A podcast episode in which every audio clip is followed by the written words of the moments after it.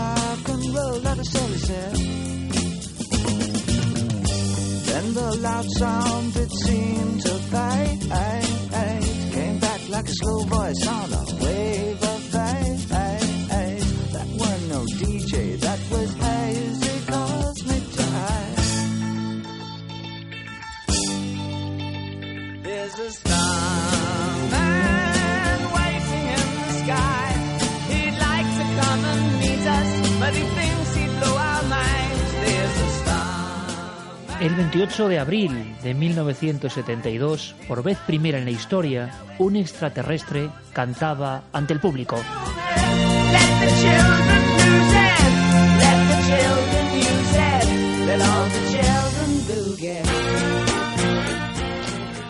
El extraterrestre tenía un nombre inquietante.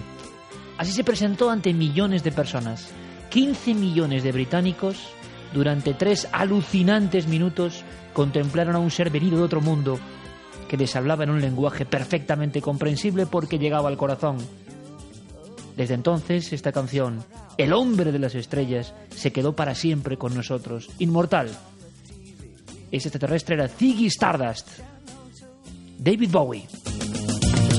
Look out your window, I can see his light.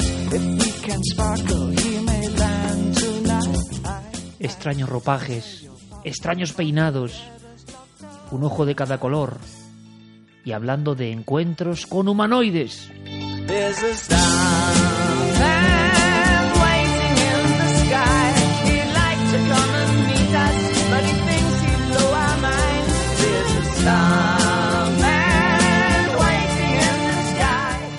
Hay un hombre de las estrellas esperando en el cielo.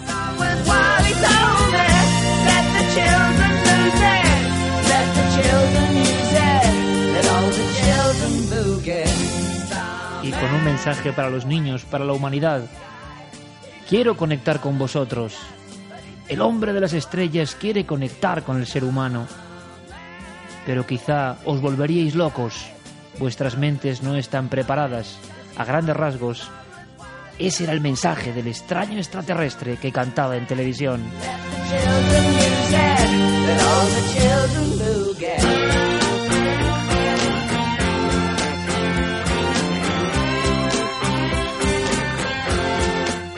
Trajes de terciopelo de extraños colores, como nunca se habían visto. Elton John era una de las personas que estaba viendo aquella emisión mítica 1972. Solo pudo decir como tantos millones de británicos, ¡Wow! Nunca antes habíamos visto nada parecido. Un ser mesiánico del cosmos, transformado en ser humano, que nos hablaba. Quizá la aparición más rupturista de la historia cultural del pop y el rock en el siglo XX.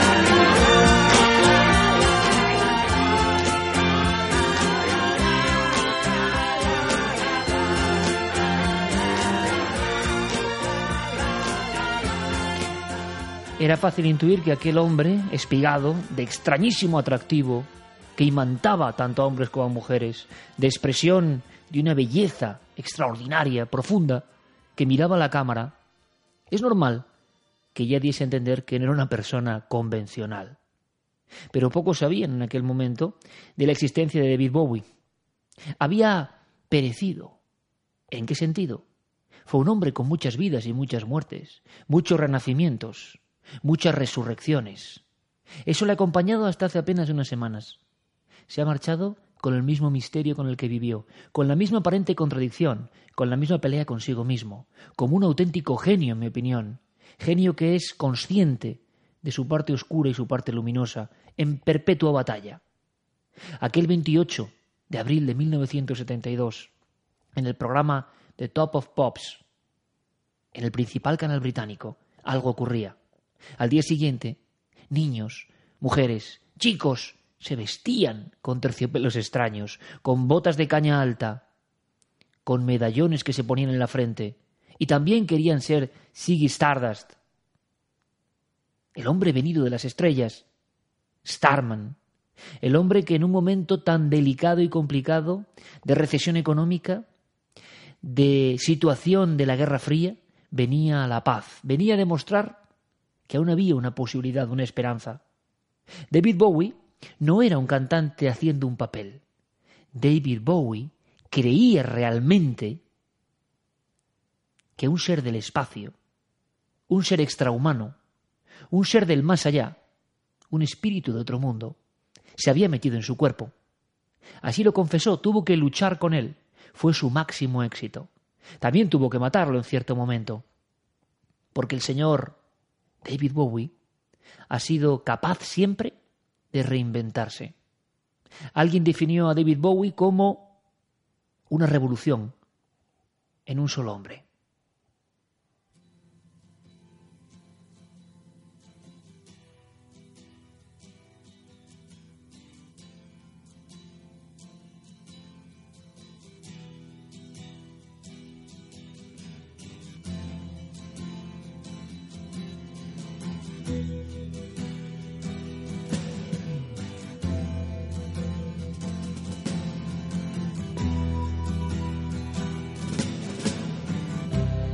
Ground control to Major Tom.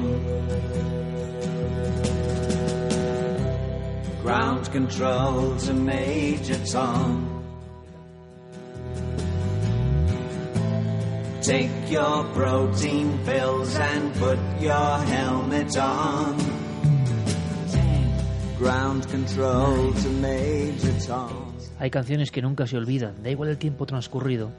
Esta canción es de unos días antes que el hombre llegase a la luna. Fue el primer gran éxito de David Bowie, buscando un camino creativo, tormentoso en su mente, y lo encontró. Odisea en el espacio, 1969, mes de julio.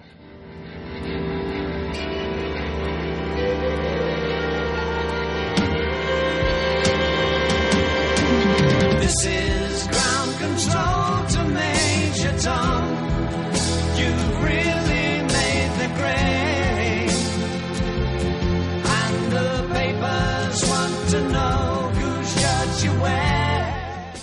Qué enorme belleza, qué diferencia, qué distinto a todo.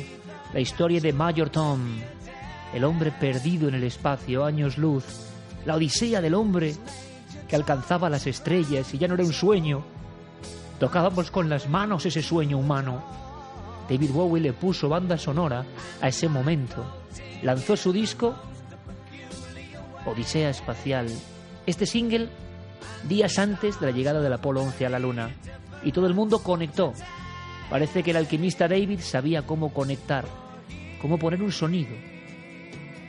El astronauta que le manda ingrávido en la lejanía estelar un mensaje a su esposa porque no sabe si volverá a verla. Todos los terrores, temores profundos del ser humano que se asomaba al último océano, el océano cósmico. Y David lo cantó.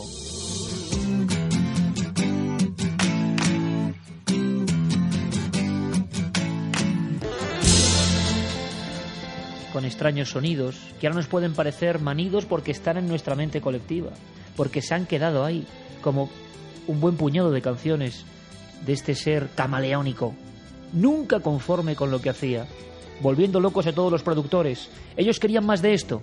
David nunca les hizo caso, fue siempre un alma libre.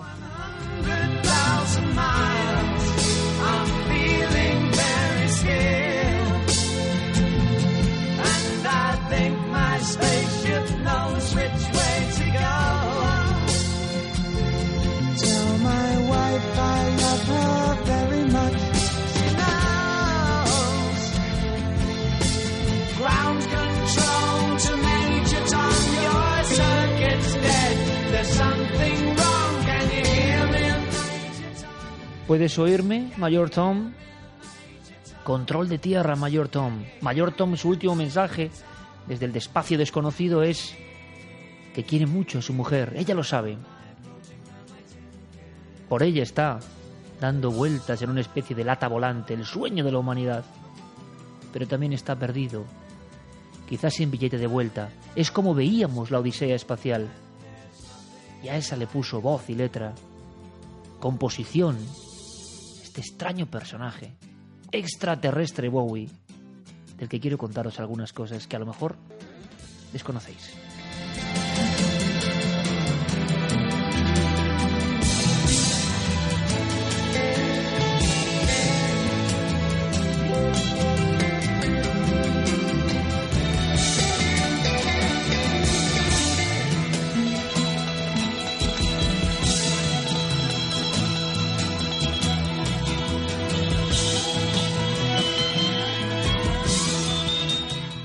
¿Por qué ese enganche de David Bowie con lo espacial? Le tocó una época muy especial, nunca mejor dicho, pero sobre todo un encuentro en los años 70 en la campiña inglesa.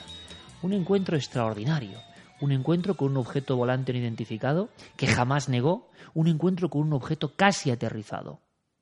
Fue recogido e investigado por ciertos estudiosos británicos y el propio David Bowie se convirtió, y él lo dijo, en ufólogo, en seguidor de la materia extraterrestre, no como hobby, sino como auténtico, fervoroso creyente en la existencia de otros seres que nos vigilaban. Vigilaban un mundo, desde luego, en perpetua colisión. El Reino Unido estaba todavía con una crisis potentísima, reconstruyendo los grandes destrozos 20 años antes, 25, de la Segunda Guerra Mundial. Era un Londres, un Liverpool, Bristol, lugares pobres, industriosos. Contrastaba aquella grisura con la aparición de este individuo que cantaba las estrellas y a la luna, y que se fue sumiendo en extraños experimentos musicales y no supieron nada de él. Como decía, evidentemente, todos los productores, todos los sellos discográficos le decían, David, otra de estas. Como ocurre con todos los campos, repite la fórmula. Haz lo que siempre has hecho. No te desvíes del camino, amigo. El público quiere esto y hay que satisfacer al público. Pero da la impresión de que el amigo David Bowie tenía otras misiones internas en su vida. Y nos viene muy bien hablar de esto en estos momentos y con las últimas semanas. Él parece que quería conformarse a sí mismo, o ponerse a prueba, o tener una búsqueda personal. Y cuando hacía un disco que era número uno indiscutible, como esa canción que acabamos de escuchar, la historia de Major Tom de la Odisea en el, Odisea en el espacio, el siguiente disco no tenía absolutamente nada que ver. Se ponía, por ejemplo, a investigar con sonidos más o menos psicodélicos o el incipiente rumor de las máquinas. Luego hacía algo parecido al jazz. No le entendían. De repente dejaba de vender. Era un hombre en busca de inspiración permanente. Era un hombre fiel a sí mismo. Un hombre que, a pesar del éxito, desoyó ofertas importantísimas de otros músicos. Era una especie de alma buscando su sentido. Y eso siempre es interesante. Y tuvo sus inversiones profundas, evidentemente, en lo más oscuro, a todos los niveles. Tuvo que viajar por el infierno, quizá para renacer y volver a morir, y volver a resucitar. No en vano su último disco habla un poco de eso. Pero Bowie era un hombre deslumbrado por el fenómeno ovni.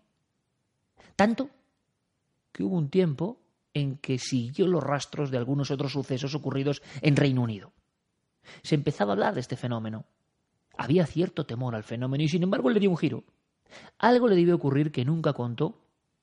Y no que creara un personaje, sino que llegó a verse poseído, como dijo literalmente, por la presencia de un extraterrestre.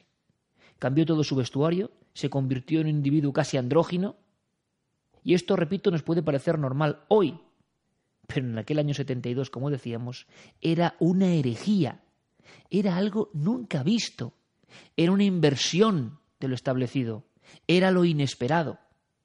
Pero también era inesperado el hecho de que al día siguiente las calles, tiendas de discos, se colapsasen con personas que reclamaban ser Ziggy Stardust. Ese hombre que venía de otro mundo, y al que, como hemos recordado, David dedicaba la canción quizá más emblemática de todo su repertorio. Alguien, cuenta la canción, está escuchando la radio y en mitad de ese esforzado DJ y del músico aparecen unas extrañas interferencias, un sonido con cierta cadencia. De inmediato el muchacho, es como un caso ovni si os dais cuenta, mira por la ventana y entonces tiene una conversación con alguien que está allí, como una mente pensante que está en el cielo, un ser, Starman, que empieza a hablar de que estamos, de alguna forma, queriendo contactar con tu humanidad, pero reventarían las mentes de producirse contacto directo. La historia de esa visión de un muchacho, quién sabe si el propio David Bowie, se convierte en número uno mundial. Curiosamente, el momento en que más interesan estos temas.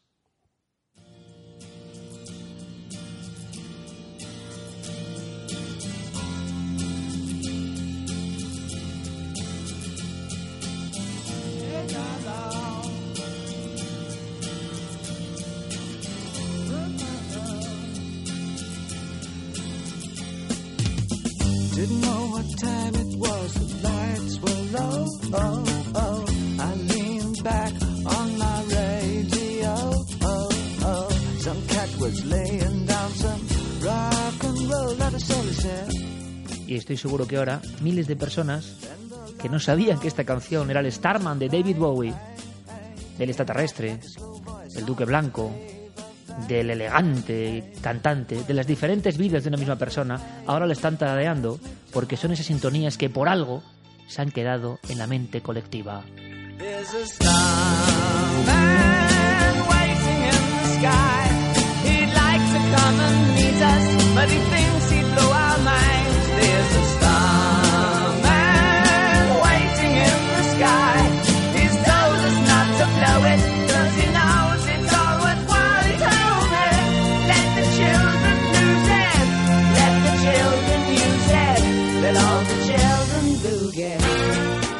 Ese extraterrestre habla de la mente humana, de su incomprensión y de los niños. De alguna forma, de alguna forma, dejad que los niños se acerquen a mí. Desde luego David Bowie, con ese personaje, se convierte en el primer artista, en el primero, se dice pronto, que utiliza un espectáculo visual mientras actúa. Esto parece de perogrullo, lo hacen muchos. Es el primero. Y aquí yo creo que lo alucinante lo misterioso, lo enigmático, lo realmente destacable es cuando alguien es el primero.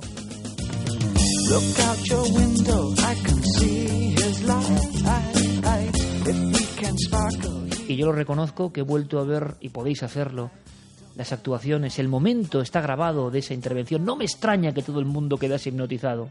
No me extraña.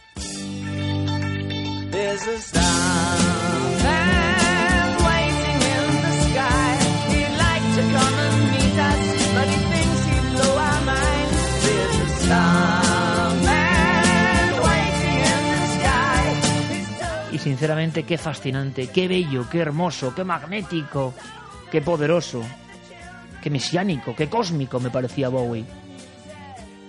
Qué extraña radiación tenía. Qué extraña pátina que atravesaba la pantalla. Qué extraña y mágica voz. Y todo el mundo cantó al unísono el extraterrestre que vivió un año entre nosotros, que poseyó su mente, que tuvo que matarlo porque se estaba volviendo loco, daba mensajes extraños en canciones hermosas pero también extrañas.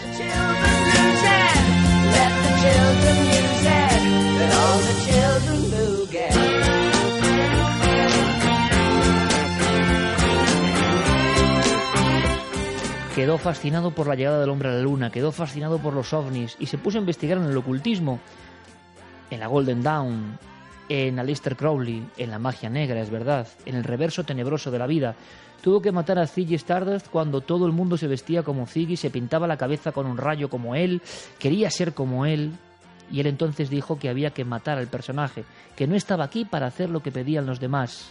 Otro ejemplo de ir a contracorriente absolutamente, como poquísimos, creo yo, artistas en el siglo XX, artistas de éxito, artistas que lo tenían todo. David Bowie ha vendido 140 millones de discos.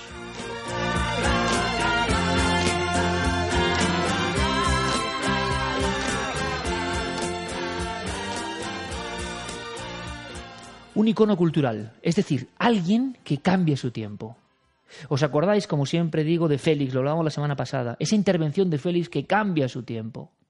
Pasa algo parecido con David Bowie. Se presenta como un extraterrestre andrógino. Se genera, imaginaos, un tumulto impresionante, cada uno reduciéndolo mm, a su espectro. Unos, desde luego, se centraron en la sexualidad, que parece que era lo más importante en aquel momento. Alguien que con una estética absolutamente fuera de lo normal y de lo coherente, reivindicaba otra cosa, pero tampoco era ningún partidista ni panfletario.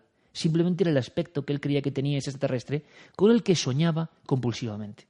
David Bowie soñaba con ese personaje y además estaba seguro de que recibía una serie de ataques psíquicos estudió defensa psíquica, estudió principios de las teorías de Jung, estuvo muy interesado en la espiritualidad y es un hombre que en esa amalgama turbulenta también con las drogas, con la experimentación, intenta saber algo de la expansión de la mente.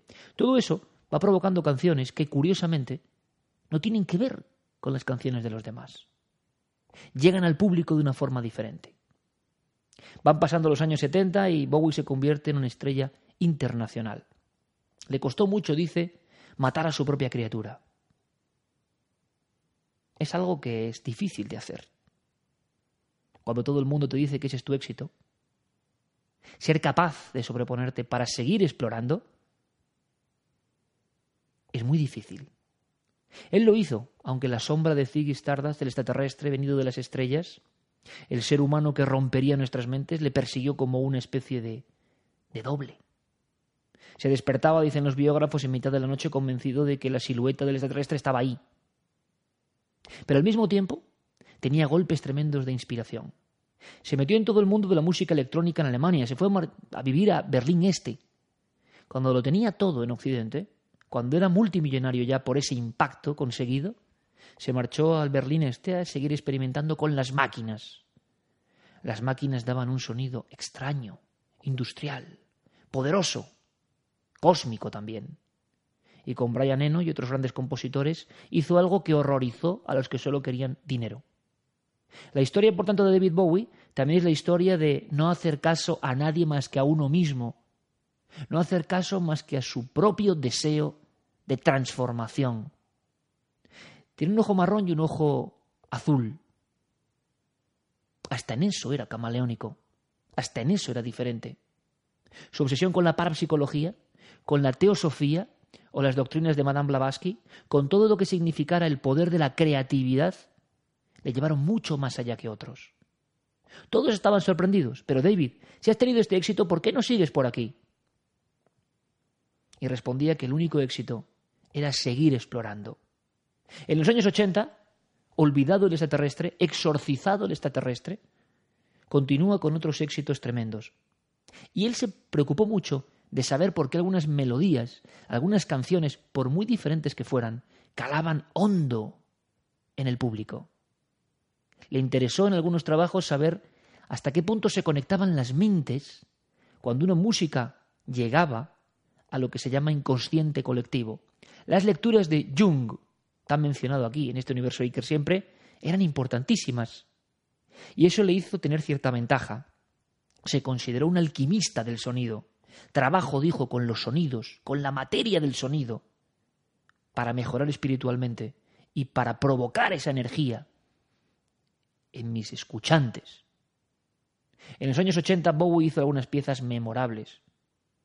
Cuando más hundido estaba, es otra historia preciosa de este Lázaro moderno, cuando más hundido estaba con discos como Low, discos experimentales que nadie entendía, discos de un sonido extraño con frases sueltas que solo él comprende, discos sin mensaje aparente, llegaba a las radios y decía, ¿este es David Bowie, el disjockey de turno o el productor de turno? Esperábamos algo como Starman. Y no, llegaba una especie de caja de sonidos extraordinariamente mezclados, pero sin sentido. Era otro lenguaje. A él le interesaba el metalenguaje otra dimensión de la mente. Le dijeron como a Jean-Michel Jarre, esto dura más de tres minutos, esto no tiene apenas letra, esto no hay quien lo radie. Pero él seguía R que R. David Bowie tiene muchas cosas que podríamos criticar, evidentemente, desde fuera. su inmersión en la contracultura neoyorquina, sus experimentos con las drogas, evidentemente. Él mismo lo criticó a posteriori y se consideró un esclavo de esa parte densa del ser humano. Su devoción, por ejemplo, por el Lester Crowley era una devoción por la materia oscura, por el ocultismo más denso, más rancio. Aunque eso quizá un viaje, fue un viaje de exploración por los ínferos para renacer. Este renacimiento se produce en los años 80. En 1983 publica uno de los álbumes más vendidos de la historia. Solamente le superó Thriller, ni más ni menos, que es el disco más vendido de la historia. Os voy a poner una canción y veréis cómo inmediatamente reconocéis algo especial, os sugiere algo especial. Se han quedado ahí esas canciones. Los experimentos mentales de Bowie trasladados a la música tenían su efecto. Y da igual que fuesen más o menos eh, marchosos, más o menos acoplados a un ritmo, más o menos comerciales. Estaba en su peor momento, había hecho un par de discos que no habían vendido nada, y justo cuando le habían retirado la confianza, lanzó este disco multimillonario. La gente lo tomó como un éxito de baile, y sin embargo habla de la relación de hombre y Dios. Qué curioso, ¿verdad? Bowie lanzaba en sus piezas mensajes profundos, envueltos de música que podía llegar a todo el mundo. Y yo os aseguro que esa música es difícil de dejar de oír. ¿Hacemos la prueba?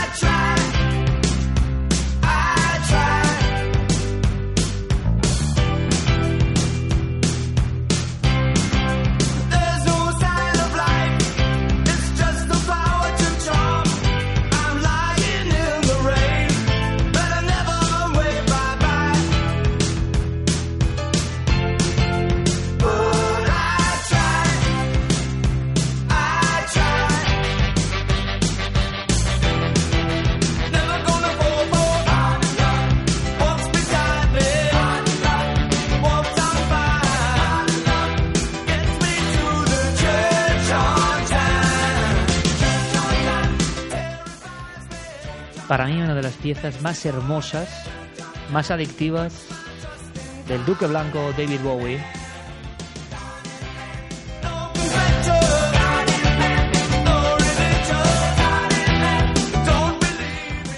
Que en el fondo habla de la autenticidad del hombre ante la lluvia y el viento, de la discusión entre el hombre y Dios, y sin embargo envuelto de unos ritmos que hacía que la gente se volviera loca en 1983. Pero había un mensaje muy profundo, una especie de encrucijada por la que él estaba pasando. Se había convertido en un hombre elegante, pelo rubio peinado hacia atrás, una especie de majestad, una especie de presencia impactante para hombres y para mujeres. David como una especie de hombre que había exorcizado los fantasmas del pasado, se convertía en el número uno en todo el mundo.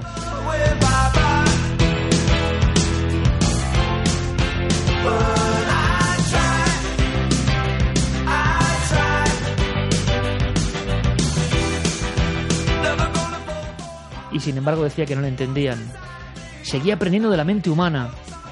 Se metió en el mundo de la neurociencia y decía, ¿sabéis? Me siento como aquel Starman.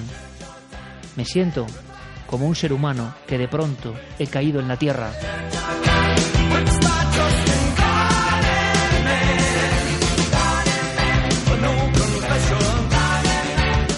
Me siento forastero de la especie. Siento que mis anhelos, mi esfuerzo, mi creatividad no tienen que ver con lo que veo. Soy ajeno a este mundo, dijo.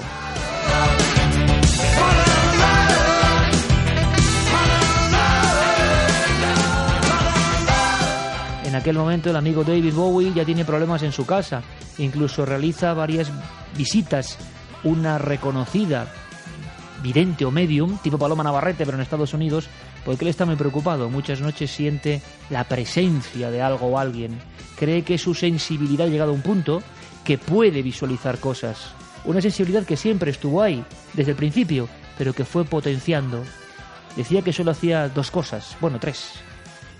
Una tenía que ver con el acto sexual, otra con la lectura, el aprendizaje permanente, y otra la creatividad. Siempre le interesó el porqué de la creatividad. Y en cualquier referencia, aunque él se empezó a ocultar, empezó a huir de las multitudes, se veía la diferencia que había entre personas, y esto es muy importante, porque da igual que hablemos de David Bowie o hablemos de cualquier otro artista o de cualquier otro creador, la diferencia que había entre alguien que deseaba practicar, seguir caminando en su propio proceso iniciático. Él ya hablaba de muerte y resurrección, de nacimiento y renacimiento. Empezó a leer a Mircea Eliade y a otros. De las propias vidas y muertes que tiene un propio ser humano si quiere hacer algo de verdad de su vida espiritual. Y entonces hay, como digo, una enorme diferencia entre lo que decían los artistas de la época, que incluso competían con él, que podían tener buenas melodías, y lo que este hombre tenía dentro de la cabeza.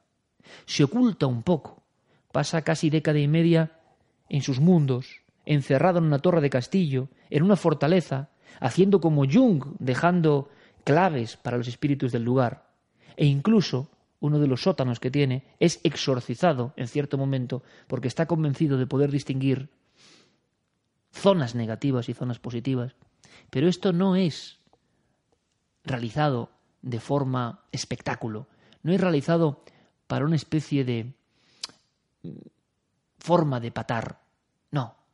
Parece que él ha llegado a un conocimiento tras leer, por ejemplo, a Gurdjieff, tras leer a grandes sabios que le indican por dónde va el camino. Y creo que se arrepiente en cierto momento de esas experiencias con el mundo de Crowley, Telema, y el ocultismo o luciferismo que él mismo experimentó, en el sentido de haz lo que quieras, el mandamiento de la iglesia de Crowley, haz lo que quieras que desde luego es algo que puede llegar a espantar. Tuvo revelaciones místicas, fue una mente siempre ansiosa. El éxito le daba igual y como Jobs parece que dijo aquello que molestó mucho de que nunca había hecho nada por dinero y que por eso era multimillonario. Eso claro que puede irritar, pero significa, si se entiende, si se va un poco más allá, que él había destinado todo para el esfuerzo creativo, que no sabía quién pensaba por él en ocasiones, y por eso se sumergía en los misterios de intentar crear cosas. Ha muerto David Bowie, aunque seguramente él tenía todo muy planificado. Es raro que se dé la circunstancia en un individuo como este de realizar un disco sabiendo que te vas a morir. Realizar un último trabajo creativo sabiendo que te vas a morir. No ha pasado muchas veces. Tenía que ser con David Bowie.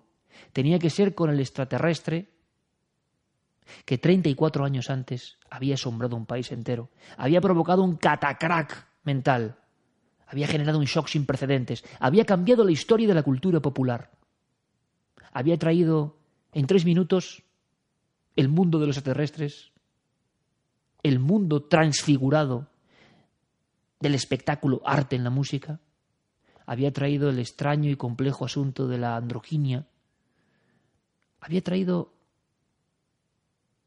muchas cosas en tan poco tiempo. ¿Las pudo asimilar?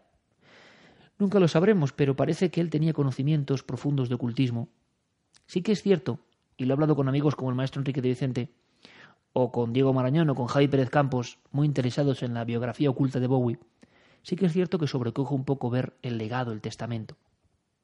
Blackstar, casualidad o no, sincronicidad junguiana o no, es número uno en todo el mundo ahora mismo. Mientras yo estoy en la buhardilla, mirando como siempre al bosque en la noche, es número uno en todo el mundo. ¿Y por qué es número uno? Porque habitualmente la muerte, la muerte es una especie de barrera extraña que nos une a todos. Cuando alguien importante muere, todos nos sentimos de alguna forma unidos a él. Sentimos pena, sentimos un nudo en la garganta, un sobrecogimiento con diferentes dimensiones y medidas, pero ese ya tiene sitio en la barca de Caronte. Ese ya está donde nosotros estaremos un día. Ese ya está en el camino de lo extraño, lo oculto, lo desconocido. Pero es un camino que todos vamos a emprender. Y entonces hay cierta solidaridad mental. Ha pasado a otro reino. Ya no es humano, es otra cosa. número uno en todo el mundo Black Star, Estrella Negra. Pero cuando vi por vez primera, por ejemplo, el videoclip de Lazarus, sentí un... de verdad, una especie de escalofrío, de sensación tremenda.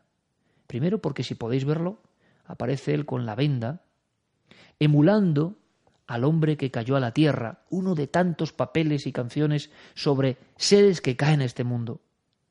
Aparecen referencias diferentes a su primera época, pero lo más extraordinario es que él está como con dos botones o tubos. La, experiencia es inquietante, en una especie de manicomio. Levita en cierto momento. Aparecen personajes que podemos identificar con la muerte. Parece que muere y sale revivido. La canción, y nada es casualidad, entenderéis que nada puede ser casualidad de un hombre como Bowie, que sabe que va a hacer su último disco. Es presentado dos días antes de su muerte. Madre mía, yo creo que nunca ha ocurrido algo así en la historia de la música. Y cada sonido, cada acorde, cada imagen, es una especie de inmersión en algo que sí, es inquietante, ciertamente. ¿Es oscuro? No lo sé. En algún pasaje sí es oscuro. Es un recuerdo de esas luchas tremendas, de esa bajada a los ínferos, de esos demonios que él vivió, con los que convivió también, en esas batallas mentales, cuando se despertaba lleno de arañazos, la espalda llena de arañazos, y había creído tener terribles batallas que, como dice Batiato, eh, otro gran genio, defiéndeme de las fuerzas extrañas en el sueño nocturno, cuando no soy consciente. Parece que muchos hombres sensibles saben perfectamente que en las noches de los seres creativos pasan cosas. Hay disputas, hay ataques, ataques psíquicos. Siempre lo tuvo Bowie en mente. Lazarus es inquietante de principio a fin. Lazarus parece una especie de viaje a un necromanteion, a un templo de contacto con los muertos. Lazarus parece eso, Lázaro, el que volvió de entre los muertos. Lazarus parece el legado en sonidos, muy especial, muy trabajado, de alguien que está atravesando el umbral. No sé si hay ejemplos muy parecidos. No sé si alguna vez una mente tan creativa, sabiendo que iba a morir por una tremenda enfermedad, hizo algo como un último mensaje.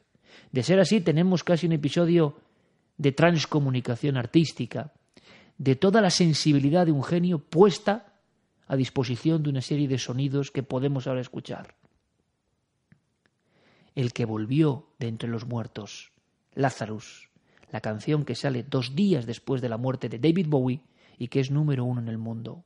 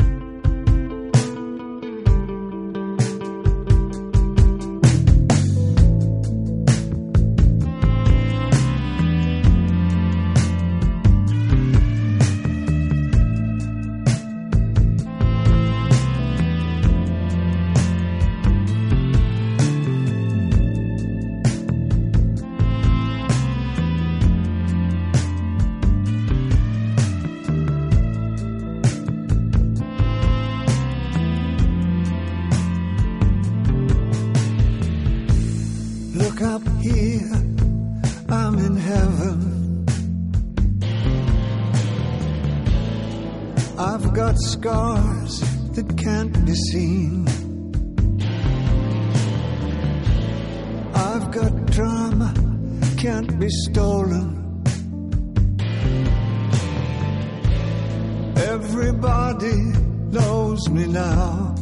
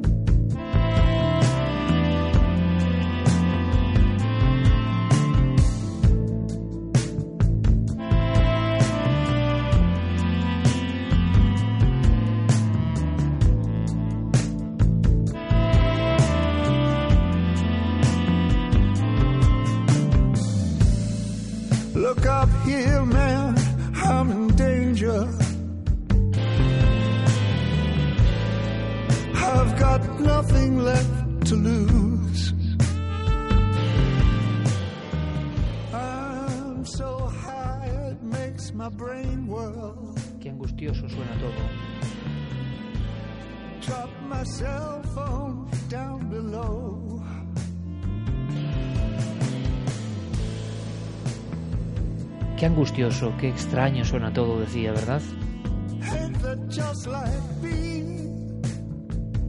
Mírame, estoy en el cielo. Tengo cicatrices invisibles.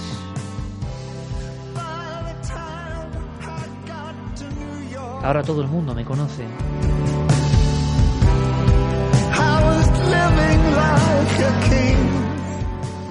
El rostro de Bowie, que sigue manteniendo algo de esa solemnidad, de esa prestancia, de esa majestad, de ese enigma cuando te mira, está en una cama y parece que representa, según lo que han estudiado la simbología, al hombre que en vida, al hombre como especie, al ser humano que en vida es ciego, no se da cuenta de la realidad, está vendado. Solo será libre cuando monte en la barca de Caronte.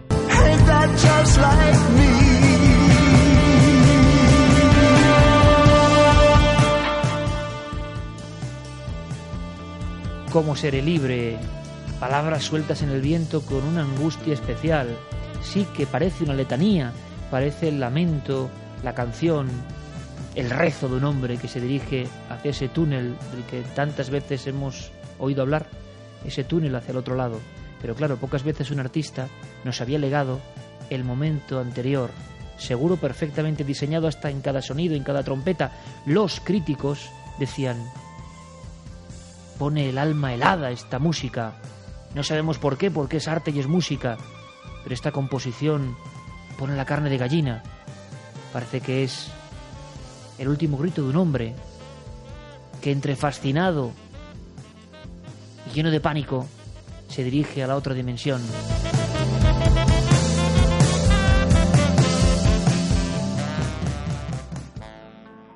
Y es que la última obra de David Bowie ha generado eso, un impacto enorme, porque nadie la esperaba. Este hombre que salió con ese atuendo de otro mundo, multicolor, ceñido, mostrando su anatomía, con un peinado que parecía realmente extraterrestre, poniéndose el mundo por montera cuando nadie lo hacía, generando aquel enorme terremoto mental, se despedía de nosotros con esta obra. Hay una canción que es también enigmática, y hay muchas personas buscando los códigos ocultos de Bowie. ¿Qué será la estrella negra? Parece que hay un libro de profundo ocultismo en su mano. Hay escenas como de seres que están poseídos por el vudú. No es agradable algún fragmento del vídeo, porque parece el mismo viaje por las tinieblas, cuando la vida quizá vuelve a proyectarse ante uno, cuando todo pasa sin tiempo ni espacio delante del alma de uno, el juicio antiguo que describían los egipcios o el propio San Miguel Arcángel. Y entonces Bowie, que ha visto muchas ensoñaciones oscuras y muchos seres daimónicos de la peor calaña, en esos viajes de defensa psíquica mental, quizá tema volver a encontrarse con ellos. En la villa de Ormen, dice la canción, hay una vela que de alguna forma está perpetua, siempre está ahí. No sabemos, se quiere decirnos. Pero a mí lo que me interesa es que un ser extraordinario como compositor y creador, con sus tinieblas, sus simas, sus oscuridades, como todo ser humano me imagino, pero excesivo a todos los niveles como la sensible, nos ha legado algo tremendo que eres número en todo el mundo. Es decir, que aparte de ese panegírico extraño, esa especie de veneración que tenemos por lo que se han marchado, porque ya pertenecen a una naturaleza que ni siquiera podemos imaginar, pero que nosotros mismos tendremos. Aparte de todo ese fenómeno, yo veo un hombre que nunca, nunca se doblegó ante los códigos del sistema. Como ser creativo, teniéndolo todo en su mano desde que el hombre llegó a la luna, nunca se acomodó. ¿Cómo me gustaría a mí aprender de eso? Dio un giro cuando sus seguidores no lo esperaban. Sus seguidores se enfadaban con él porque no lo esperaban. Pero es que a él le gustaba que hubiera seguidores, claro, porque era hedonista también y ególatra como todos los artistas. pero era su propia alma la que tenía que seguir forjándose como en la fragua del alquimista, golpe a golpe, poniéndose a prueba, descendiendo y ascendiendo, sin ningún tipo de veneración a lo comercial, al dinero, a los cantos de sirena de los que hemos hablado muchas veces aquí. Para mí Bowie es un ejemplo de alma libre absoluta. Con sus equivocaciones, seguro. Con sus devaneos con las profundidades terribles, seguro. Pero el ejemplo está en su discografía, en su biografía. Interpretó al hombre elefante, interpretó a un ser extraterrestre sin pelo y con ojos de reptiliano. Estaba obsesionado con todo eso. Pero todo eso le hizo, como pasa a veces, un ser muy especial, diferente. Utilizó el arte y sus canciones para experimentar y para trasladar emociones a ese inconsciente colectivo en el que creía, a esos archivos o redes que nos unen a todos. Nunca, de alguna forma, entró en las directrices que imponen a quien tiene éxito. Y eso es un ejemplo de 50 años a contracorriente. Blackstar es todavía más inquietante que Lazarus. ¿Qué nos querrá decir David Bowie en un trabajo que presentó sabiendo que se despedía de la vida?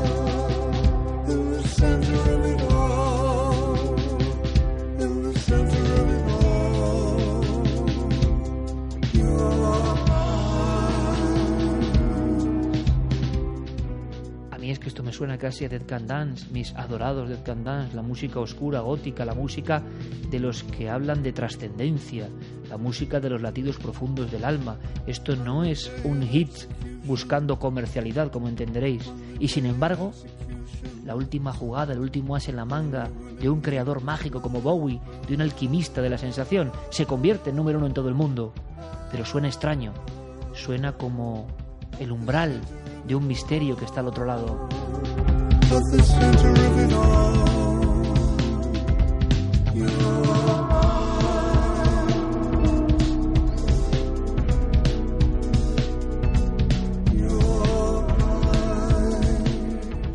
Esa voz suena un poco a mensajero, a sibila, a oráculo de los muertos. David Bowie sabía que iba a ser uno de los muertos cuando nosotros escuchásemos esta canción y eso sobrecoge. Es como una carta, como un mensaje en una botella, como una canción para ser escuchada después de la propia muerte. No ha ocurrido eso muchas veces, por tanto no es malo escuchar esta canción.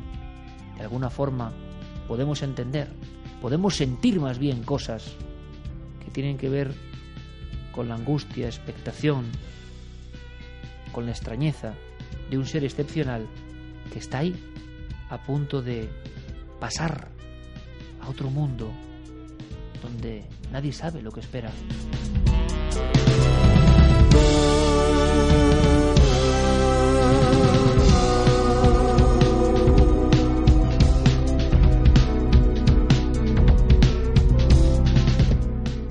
Yo admiro mucho a las almas libres, procuro aprender de ellas sabiendo de mis errores, todos tenemos errores, pero en la música, Bowie, 50 años de carrera, es el ejemplo. Él no quería ser, dijo, artista de un solo éxito. Él no quería quedarse en las banalidades. Él exploró todos los campos posibles. Cuando le pedían música electrónica hacía jazz, cuando le pedían música rock empezaba con el glam, cuando le pedían música punk porque era la moda, los editores, los productores, los ordenadores de tendencias le decían una cosa, hacía absolutamente todo lo contrario, incorregible, incontestable. Pero lo que nadie nos quita es lo que generó y ahora mismo está generando en todo el mundo con su última obra.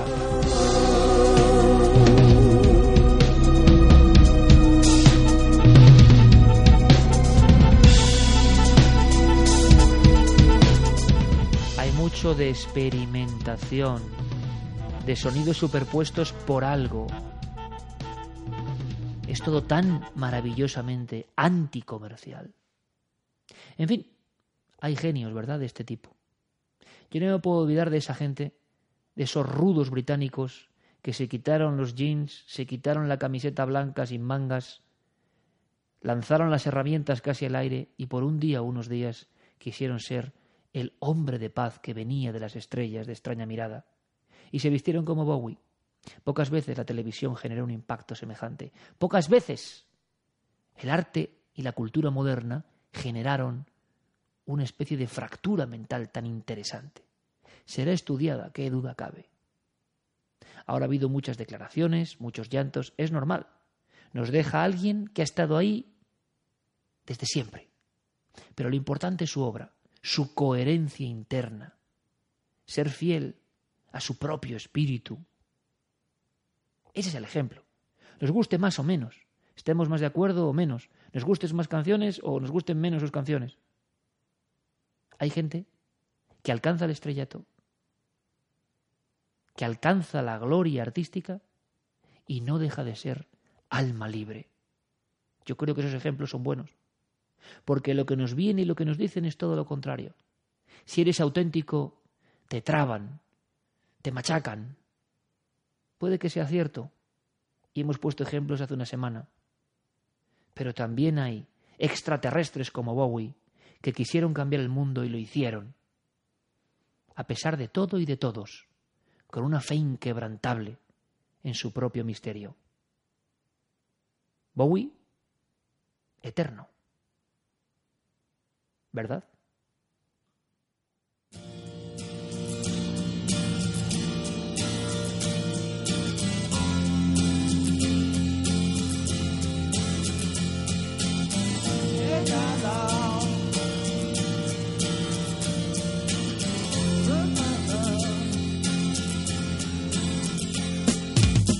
Didn't know what time it was, the lights were low. Oh.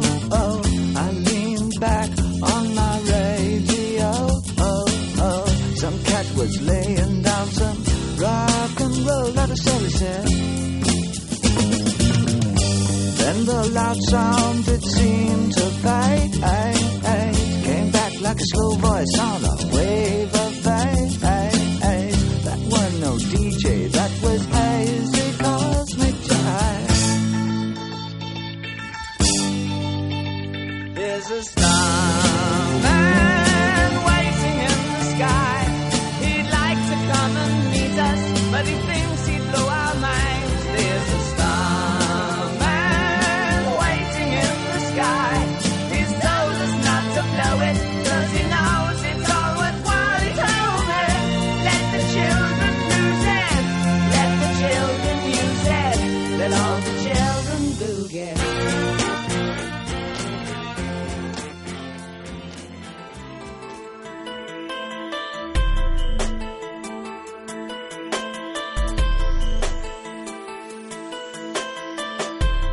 viaje a través de Universo Iker continúa en radioset.es. Conéctate y descarga todos los podcasts del programa.